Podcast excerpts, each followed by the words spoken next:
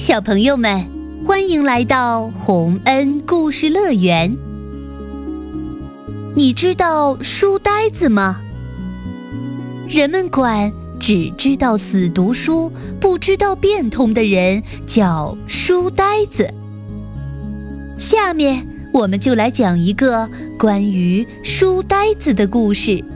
这个书生呆到了什么程度呢？一起来听听看，你就知道啦。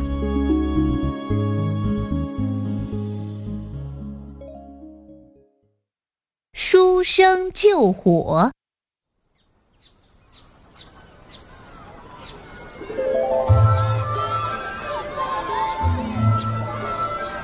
在古代的赵国，有个年轻人叫程阳玉。他书念的不怎么样，但读书人那套礼节却学得像模像样，什么事都要照搬书上的内容，不懂变通。为此，可闹出了不少笑话。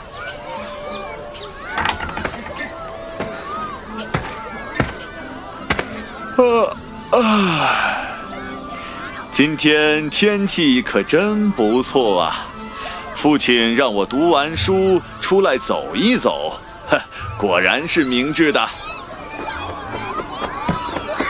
哈，大家都藏好了吗？我要来抓你们啦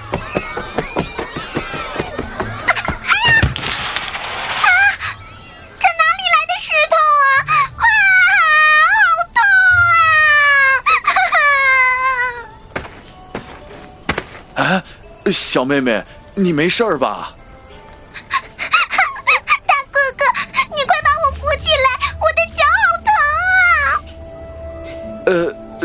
让让我扶你啊？呃，这这可不行，书上说男女授受不亲，我怎么可以扶你起来呢？呃，你等我一下，我这就去拜访你家，让你母亲来把你扶起来。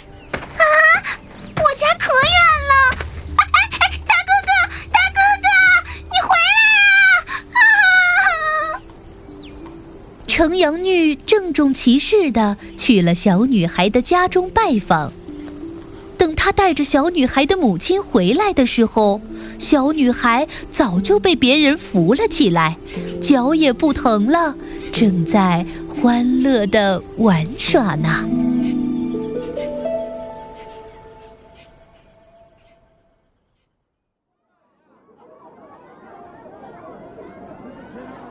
又有一天。程阳玉来到茶馆里读书。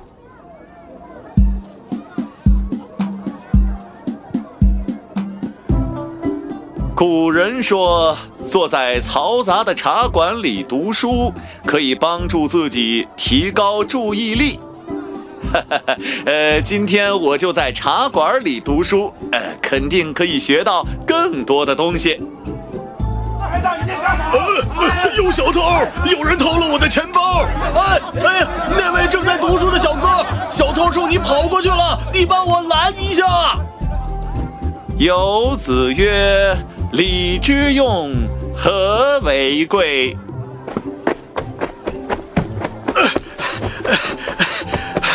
他跑的太快了，我腿不好。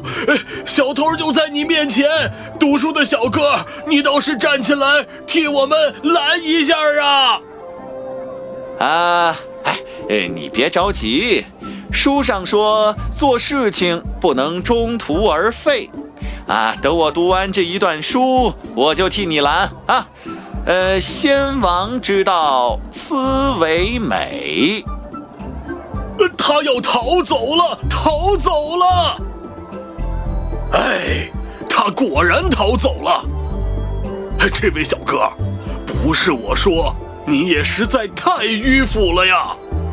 啊？哼，我做的都是书上说的，怎么可以叫迂腐呢？哼！就这样。城阳女迂腐的名声一天比一天响了。有一天，他们家着火了。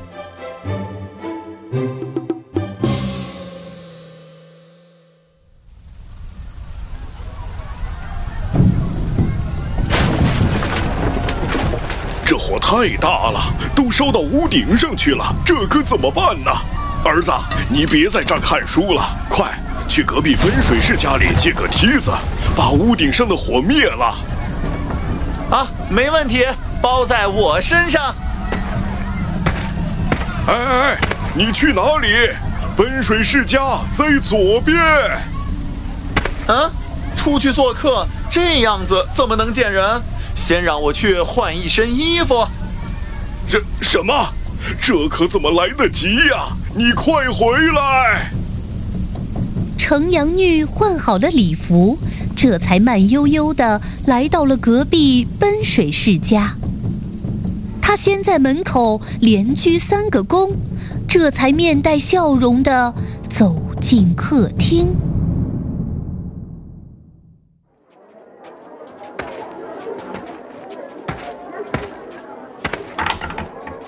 哎呦，这不是程阳玉吗？你怎么来了？请坐，请坐。要喝点什么吗？哈哈哈，呃，客气客气，那就来一杯茶吧。啊，要吃点什么吗？啊，哈哈，多谢多谢，那就来一些糕点吧。嗯，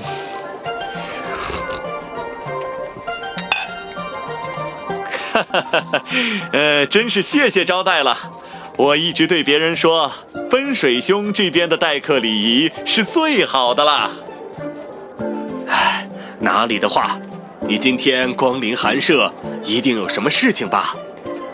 唉，不瞒您说，我们家呀，今天飞来横祸，被大火烧着了房子，熊熊烈火直奔屋顶。我父亲想要登高浇水，可惜家里没有梯子。哈哈，听说您这边有一架梯子，不知能不能借我一用啊？是什么？你家着火了？是啊。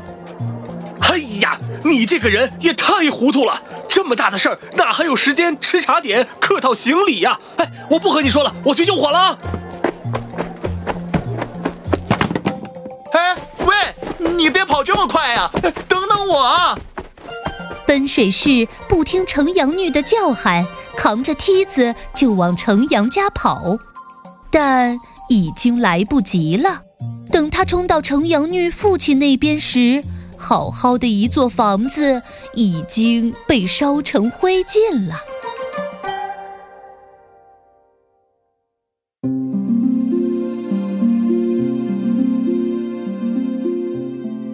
小朋友们，程阳玉这个人实在是太呆了。火都烧上屋顶了，他还在讲究书里那套繁文缛节。只顾着客套，家里都被烧没了。我们在办事的时候，可一定要分清主次，弄清什么是重要的，什么是不重要的。千万不要像这个书呆子一样迂腐，误了大事啊！